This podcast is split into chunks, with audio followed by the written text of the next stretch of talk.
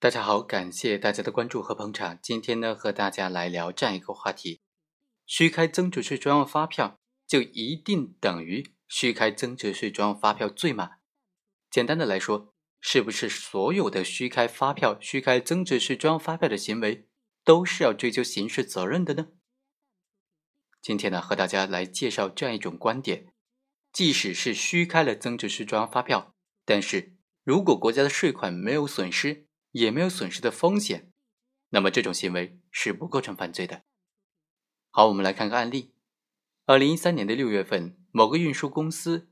应这个当地国税局工作人员的要求，为帮助这个国税局完成季度的税款征收的任务，和物资公司、金属公司等等，在没有真实的运输业务的情况之下，虚开了增值税专用发票将近四十份，涉及的税款。达到了二百六十九万多块钱，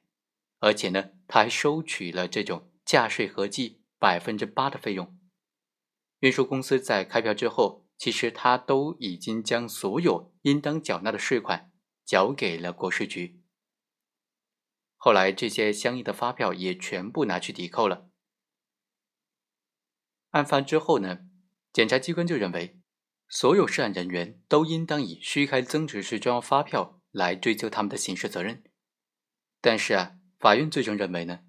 这个运输公司以及他的法定代表人丁某，他这种虚开的行为，主观上是没有骗取国家税款目的的，实际上也没有造成国家税款的损失，更没有造成国家税款损失的这种风险，所以，所以本案当中没有犯罪事实发生，各方当事人不构成犯罪。好，以上就是本期的全部内容，我们下期再会。